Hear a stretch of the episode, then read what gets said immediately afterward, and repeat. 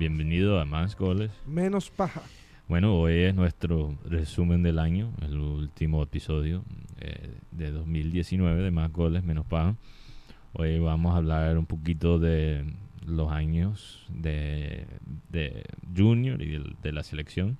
Y vamos a hablar de las revelaciones del año, las decepciones del, del año, nuestros momentos favoritos, nuestros peores momentos del año y también, bueno, como siempre, no como siempre, esto va a ser un poquito especial, no vamos a hacer un, un premio paja, va, a ser Master Paja del año y eso ya es otro nivel de, de pajero, eso ya es como, se, se van a tener que poner la camisa que va a tener Liverpool ahora con campeones del mundo, se van a tener que poner ese icono, de ese símbolo de Master Master Paja, crédito a nuestro amigo Chuchín Camargo eh, por el nombre. Pero bueno, Guti, dígame, ¿cómo, ¿cómo te sientes? Ya estamos llegando al fin del año. Eh, ¿cómo, ¿Cómo te sientes de la selección? ¿Cómo te sientes del Junior? Y, y bueno, ¿cuáles son tus esperanzas para 2020? Todo empezó como un proyecto. Bueno, la verdad mm. es que los primeros programas empezamos como que a ver, a probar y bueno, aquí está el sí. octavo episodio. Octavo episodio. Sí, sí, bueno, pues. Ahí vamos. Fue un año de 2019 bastante eh, cargado en, en, temas de fútbol. Nos encontramos con una Copa América con Selección Colombia, con técnico nuevo, sí. un Junior con un, dos títulos, uno de Superliga y uno de, de Liga Águila. Sí. Y en Europa, Liverpool mandando la parada, así que tenemos buen tema. Mis dos equipos están en un muy buen momento. Lo que le falta a Junior, bueno, podríamos también decir que este es el final de quizás la mejor década de la historia del Junior. ¿Estás de acuerdo con eso? Pues sí, y esperemos que empiece la, la, esta, esta próxima década con mejores resultados, sí. pero sobre todo con más consistencia en los triunfos. Sí, yo, yo, lo que yo sentí de este año, Guti, es que ya es la base para algo todavía mejor. Ojalá que sea así, ojalá que las cosas se mejoren y, y bueno, que nos estemos contentos con lo que ya hemos cumplido, con, los trofeos que ya hemos ganado, los las estrellas que ya tenemos y vamos a impulsar más. Ojalá que Junior sigue creciendo. Eh, me gustan las contrataciones nuevas, me hablan de la estrategia de Junior de verdad, tratar de hacer algo en la Copa Libertadores finalmente. Eh, yo tampoco solo estoy contento con llegar a una final de, de, la Sudamericana. Yo quiero, yo quiero un día ganar la Copa Libertadores. Yo quiero que haya una evolución, no una involución. Exacto, que no nos quedamos estancados. Eh, ¿Qué piensas de la selección, Guti? ¿Cómo te sientes? Con la sobre? selección Colombia sí. me, me, me, vienen dos sentimientos. Recuerdo el partido que le ganamos a, bueno, que le ganó a Argentina mm. 2 a 0. Vimos sí. una selección Colombia con rasgos europeos, pero con la picardía sudamericana. Pero también hemos visto partidos no, donde Colombia no ha encontrado su verdadero nivel. Y hablaba con Mateo un, en un programa sí. anterior de que muchas veces vemos a Colombia buscando ser europeo, sabiendo que tenemos ese gen sudamericano. Sí. Entonces lo que se espera es que la selección evolucione, no involucione, como decía con el Junior. Bueno, yo tampoco creo que, que el estilo, por ejemplo, de Peckerman era muy colombiano. Muy sudamericano. Muy sudamericano, muy argentino, pero no muy colombiano.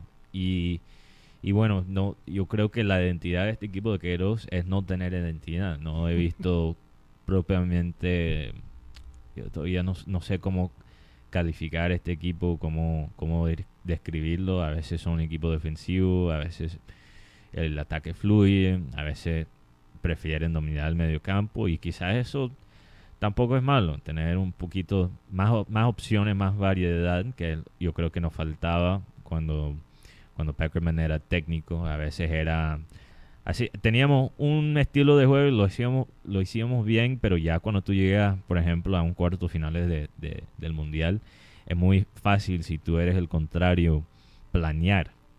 Tú sabes que el equipo solo va, tu contrario solo va a jugar de una manera. Entonces, bueno, vamos a ver lo que hace Queiroz. Ya, ya pasó sus primeros dos semestres, digamos. Eh, vamos a ver, ya, ya no tiene excusa de ser novato. Ya este próximo año y un año muy importante con una Copa América que, que va a ser aquí en Colombia. Y una eliminatoria, una, Exacto, y la, la eliminatoria para, para el Mundial. Entonces vamos a ver, vamos a ver lo que pasa.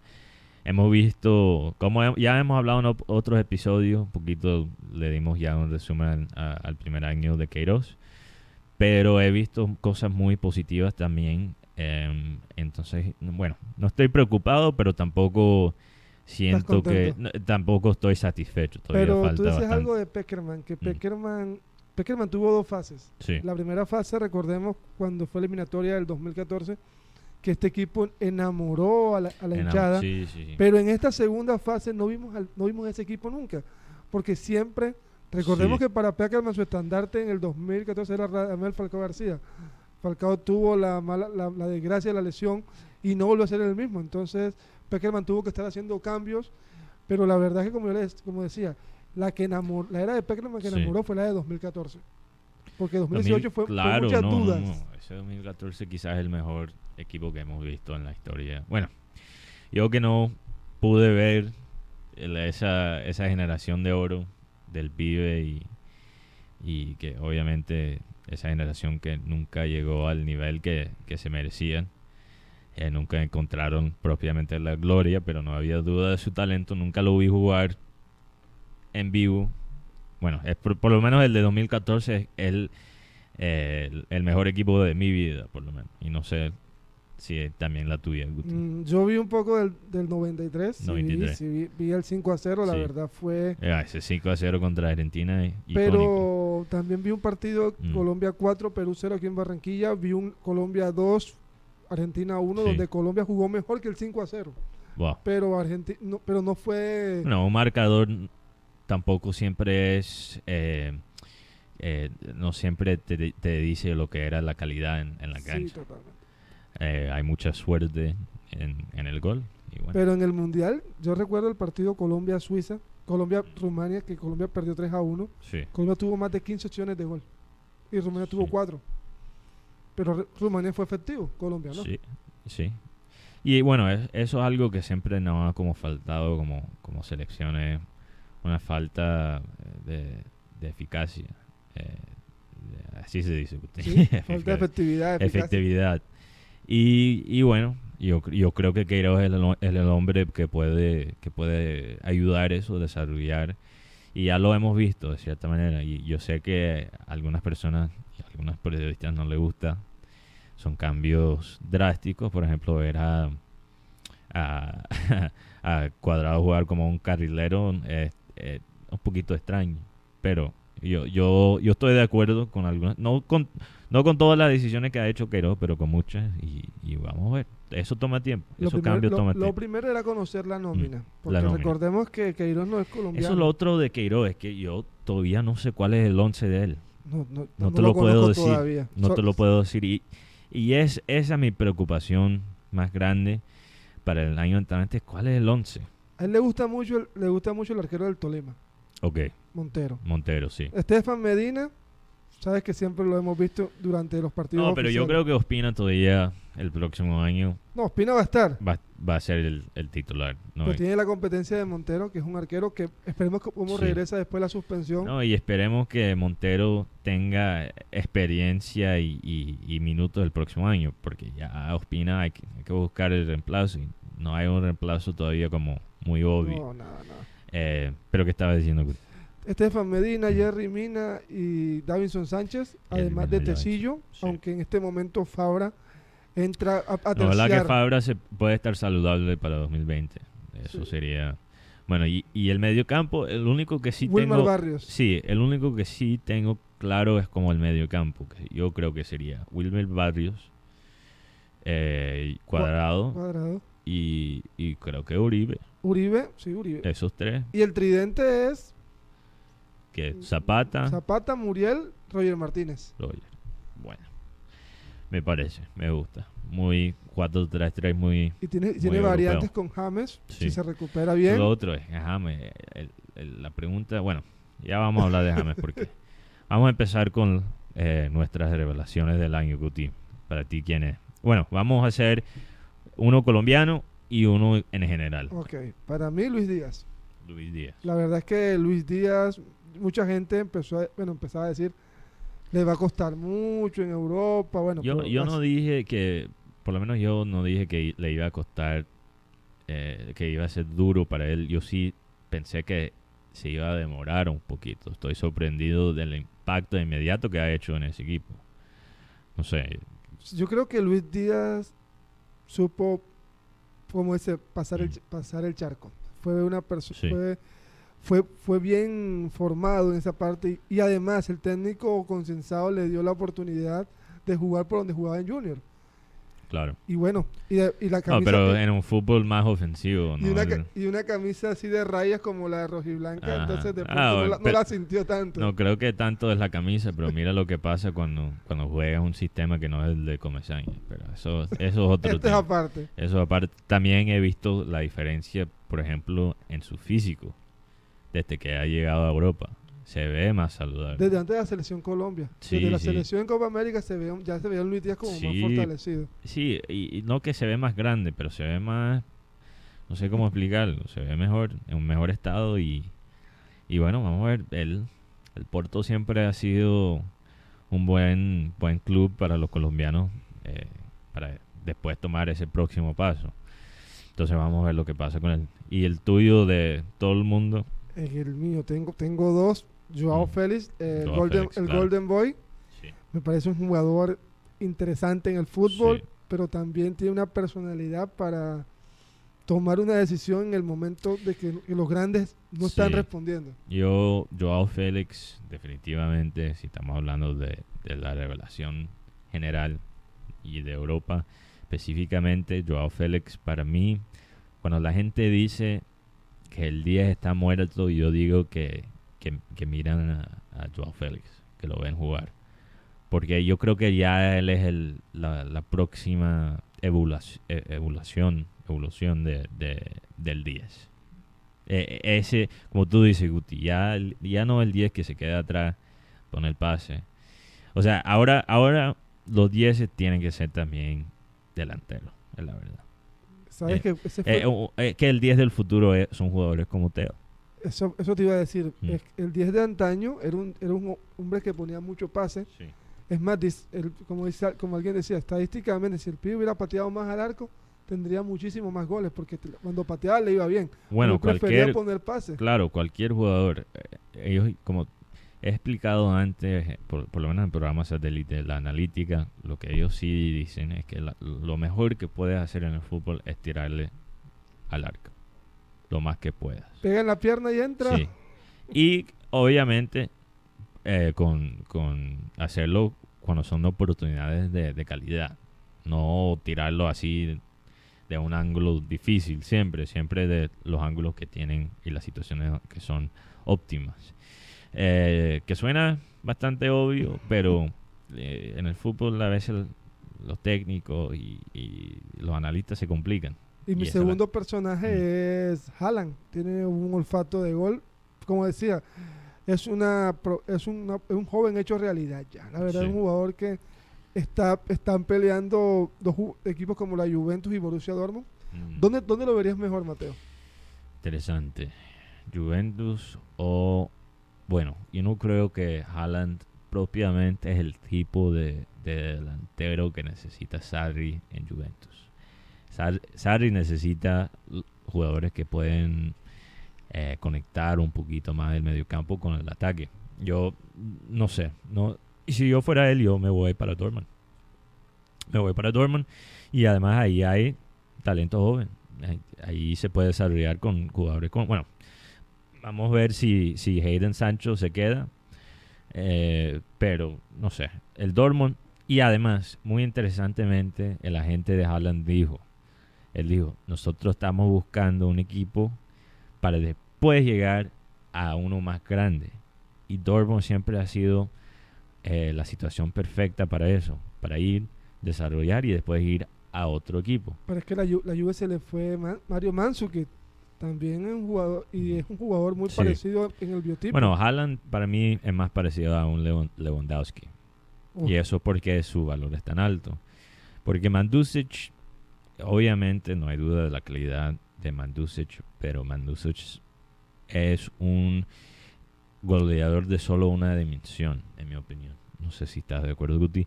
Porque Mandusic, bueno, él sí tiene para un lo que se llama en inglés un target man, un hombre donde tú le cruzas, le pasas, le, le, siempre le estás dando la bola. Él necesita el servicio del mediocampo para, para ser goleador. es una persona que, solo que necesita que lo asistan para, para, poder marcar. Exacto, mientras que un jugador como Lewandowski es un, también juega así, pero tiene los pies de un 10. Y veo, veo a Haaland con esa capacidad. No ha llegado a ese punto todavía, pero tiene esa capacidad. Sabes que estoy viendo en algo en Haaland, y no mm. solo en Haaland, sino en Noruega, que tiene una buena, una, buena camada ahora. Odegaard, Haaland. Sí, Noruega. Y hay que hacer el estudio, quizás lo hacemos cuando ya regresamos en el 2020, de por qué Noruega está produciendo tanto talento. Se está, ellos ahora se puede decir que van a tener una generación que podría tener un impacto al nivel internacional. Bueno, y bueno, yo mi revelación del año colombiano, eh, yo estoy de acuerdo contigo, Guti, con Joao Félix. Ese también es el mío de Europa. Y como colombiano, yo creo que Luis Muriel. Yo creo que lo que él hizo en la primera mitad de la con la Fiorentina eh, fue increíble y, lo que ha hecho con, con Atalanta es admirable y y bueno, es el tipo de delantero que a mí me gusta, rápido. Eh, tiene esa, esa capacidad de también irse un poquito de atrás. Él, él sería, si él fuera como más consistente eh, en evitar las lesiones, sería un jugador perfecto para el club. Tú, decías algo sobre Muriel afuera, del aire, decías que si Colombia hubiese tenido a Muriel en la Copa América. Sí, yo creo que hubiéramos ganado. Sí. yo creo que con un Muriel saludable en esa Copa por lo menos llegamos al final. Por lo menos llegamos a la final. Eso es lo que faltaba contra el Chile. Era poquito la creatividad de, Muriel. Eh, bueno, decepción, las decepciones del año, Guti, ¿cuáles son las tuyas? La decepción del año, el nivel no óptimo del Real Madrid y Barcelona. Sí, la decaída de, del fútbol español en general, la verdad. Eh, bueno, si tú miras y esto lo, también lo estamos comentando fuera del aire, fuera del aire que, casi todos los campeones de, de, las ligas del año pasado eh, han tenido un 2019 bastante difícil. Si tú miras al City, que todavía está en tercer puesto, si tú miras al Juve, que Juve está empatado en puntos con Inter, pero ha tenido no es el Juve que, conocemos, no, están jugando con esa confianza que hemos visto, bueno, por lo menos en la liga doméstica. Eh, y, Bayern obviamente está peleando con, cuatro otros equipos para el título de, Alemania. Entonces, bueno, la excepción quizás es ver los grandes, bueno, todos los grandes menos quizás Liverpool, eh, bajar el nivel, estar en momentos de transición y yo estoy de acuerdo con eso. Estoy de acuerdo con eso.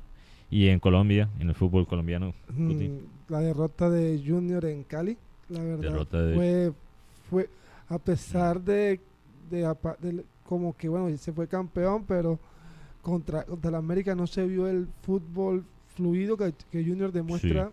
Y bueno, eso dio como resultado que la América quedara campeón. Sí, sí, ese partido me dolió. Bueno, eh, ese fútbol fluido que tú mencionas del Junior lo vimos muy, muy poco. Lo vimos por momentos. E, no era la constante, pero sí, Se, pero en algún se vio. Como yo, como tú dijiste, uno de, los mejores momentos, obviamente, de este año fue ganar esa estrella, pero, pero eh, demasiado veces, muy pocas veces vimos la capacidad, yo creo que, de, de este equipo. Nunca, muy pocas veces vimos este equipo jugar su mejor fútbol. Y eso para mí fue una decepción. Pero vamos a ver lo que pasa el próximo año. Tengo, tengo eh, una esperanza bastante grande de, este equipo nuevo, con los nuevos refuerzos. ¿Y momento favorito del año, Guti? La estrella contra Pasto. Bueno, recordemos que ese fue el, título, el bicampeonato o la, o la segunda estrella de seguido, el Junior de Barranquilla, porque alguien muy experto en esa parte me dijo, no, no diga bicampeonato porque Junior es nona campeón, nona campeón y yo, ok, listo. Mm. Pero bueno, tú decías algo sobre el tema de la decepción. Yo meto, meto a Matías Fernández. La verdad es que fue una decepción. Ah, Matías Fernández, decepción del año. Sí.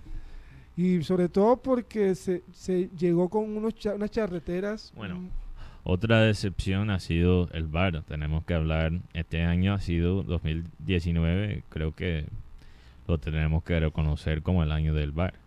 Y, y yo quisiera decirlo de una manera positiva porque yo creo que es una tecnología importante para el futuro del fútbol, pero el mal manejo en, en todas partes, en Europa, aquí en Colombia, eh, el VAR de verdad me, decepciona.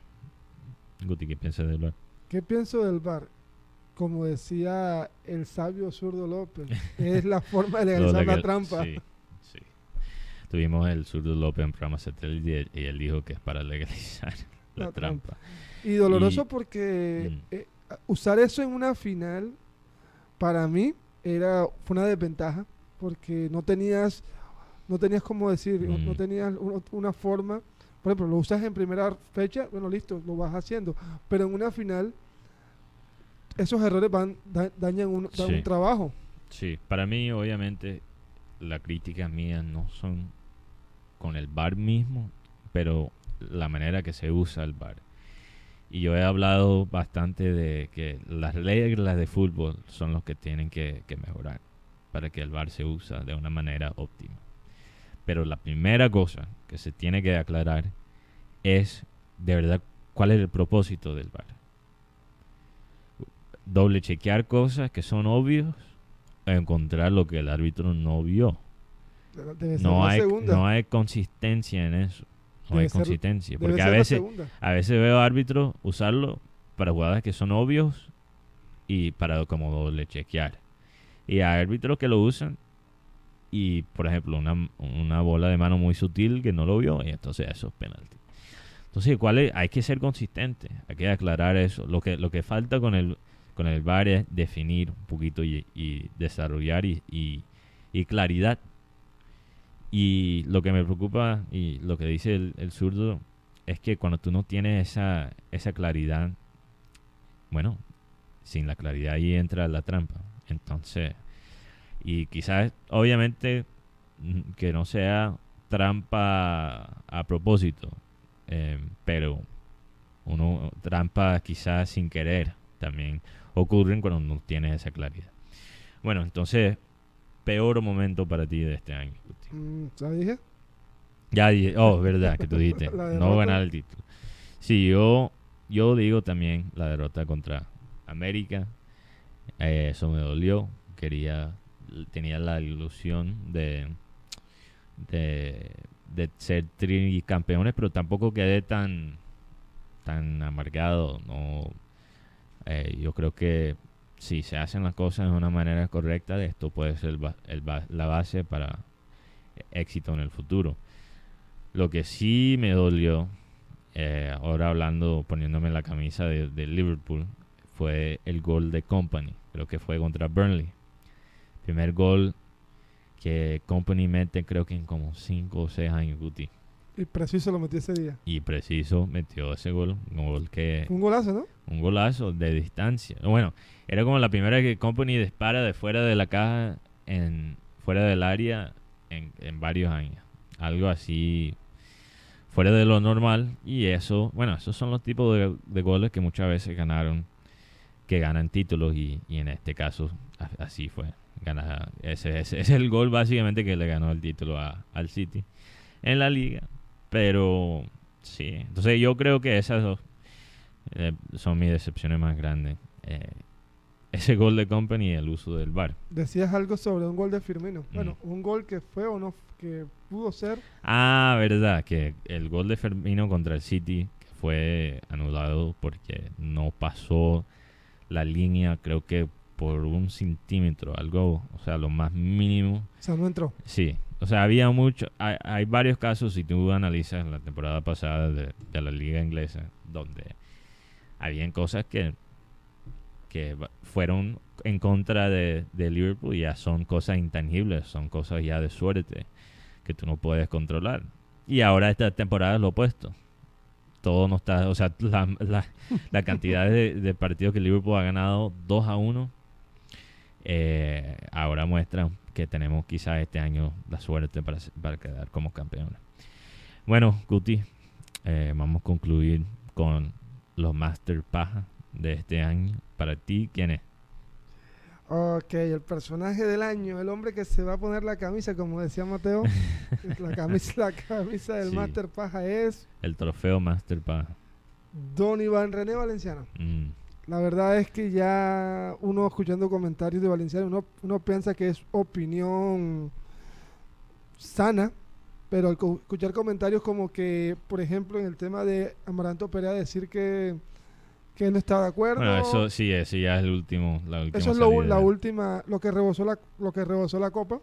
Recordemos que el señor Valenciano ha despotricado y ha usado terminologías como, por ejemplo, los jugadores se, no se fueron en el bus del, del equipo cuando eso es una vil mentira. Eso le dedicamos bastante tiempo. Pues en estos momentos les puedo decir con, mm. con respeto, Valenciano, dedícate a patear. que de verdad, hablando en barras. Así que ese es mi Master Paja. Sí. Mateo, todo tuyo. Merecido, merecido. Yo creo que. Sí, no, lo que él dijo de, e, es, que se nota cuál es el enfoque quizás de Valenciano y, son sus propios intereses. Y eso lo entiendo. Eso lo entiendo. El Valenciano pasó por una época muy difícil en su vida después de su carrera futbolística y bueno, lo, le deseo mucha suerte, pero se nota dónde están sus intereses y dónde están sus prioridades. Y ahora que tiene una plataforma, lo puede usar eh, para ayudar a cumplir con, con esa, esos intereses de él. Pero para mí, Master Paja es un grupo. No, no, yo sí pensé mucho sobre esto. ¿Lo divides? Sí, lo es un grupo, digamos, entero. yo creo que los periodistas de Inglaterra este tema de, bueno, como alguien que sigue bastante el fútbol inglés, me, ha decepcionado, decepcionado bastante la manera en que el doble estándar que se ha creado en, Inglaterra eh, con el racismo. Eh, si se acuerdan bien, hace poquito hubo una situación contra eh, Bulgaria, contra los búlgaros. Eh, no, los vulgares, los búlgaros. no, no los búlgares, exacto. Eh, donde los fanáticos búlgaros abusaron de, los, de los jugadores afro en, la selección inglesa. Y justamente los búlgaros fueron muy, muy criticados por la prensa inglesa. Pero la prensa inglesa le gusta ignorar el racismo que hay en su propio país. Mira que hace poquito en el mismo partido tuvimos un, eh, una situación con Rudiger, el jugador alemán de Chelsea, y con Son, que también fue abusado cuando le dieron la tarjeta roja. Sí, eh, alguien hizo una referencia a él ser asiático. Entonces, en el mismo partido hemos visto dos situaciones, un partido tan, tan importante, eh, dos situaciones, dos ejemplos del abuso racismo. Y yo creo que en Inglaterra específicamente, como en cualquier parte, pero específicamente si ustedes, si ustedes siguen el periodismo inglés, eh, la prensa tiene mucho que ver, un factor bastante grande. Por ejemplo, el otro día, y eh, me quito el sombrero a Raheem Sterling, el jugador de Manchester City, que se ha vuelto quizás alguien se ha vuelto una voz al contra de, este racismo que se ve en los periódicos ingleses. Hicieron una comparación el, otro día, Guti, no sé si he visto esto, pero Phil Foden, ¿tú conoces ese nombre? Foden. Sí. El chico. El chico del Manchester City. Bueno, Foden había comprado a los 17 años eh, una casa para su mamá y el, y el artículo, y en ese entonces Foden ni siquiera había jugado. Pero Foden es un inglés blanco. Entonces el, título del artículo fue muy calmado. No, no criticaban a Foden por comprar una casa para su familia. Tiene todo el sentido, todo el derecho. Mientras que otro jugador joven del City que no había jugado ni un partido profesional para el City al nivel ya adulto, compró uno. Para su mamá el título decía, le criticaba básicamente. Había una connotación negativa por él comprar o sea, si tú lees la historia, eh, la situación es casi igual. Casi igual. Pero ¿por qué los títulos son diferentes? Y lo único que puede pensar uno es que bueno, uno es blanco y el otro es negro. Y hay muchas situaciones así, muchas situaciones. Y, y, bueno, yo creo que eso daña también el futuro de, de, la selección de ellos, porque si tú te fijas, la gran mayoría de esos jugadores son de descendencia afro. Entonces, bueno, los ingleses les encanta criticar racismo en otras partes, pero no, no analizan lo que está pasando en su propio país. Y bueno, esto concluye nuestro resumen del año. Eh, hubo todavía mucho más que no tocamos, pero que no, no, no, no podemos sentar aquí tampoco tres horas hablando de todo lo que pasó en este 2019. Si ustedes quieren, por favor, comparten con nosotros. No sé, egoísta. Sí, sí, comparten. Bueno, estoy hablando que comparten sus momentos favoritos del año. y que nos digan cuál es el master baja de, de ustedes del 2019. Eh, comparten el programa si, te, si, si nos sigue y si te gusta. Estamos por Facebook en Abel González Satélite y nos pueden escuchar como podcast en todas las plataformas, plataformas donde se escuchan podcasts. Eh, pero específicamente queremos destacar a Spotify eh, como el quizás el más fácil, el más sencillo y el más eficaz para, para escuchar el programa. Bueno, feliz Navidad. Bueno, ya pasó Navidades, pero... Y también feliz año. Cuti, ¿tienes un mensaje para nuestro oyente antes que se acabe este año? Feliz año 2020, que Dios los bendiga y sigan escuchándonos. Que venimos recargados para el 2020, con mucha información. Vamos a, creo que, hacer algunos cambios al formato del programa y vamos a entrar con todavía más fuerza en el 2020.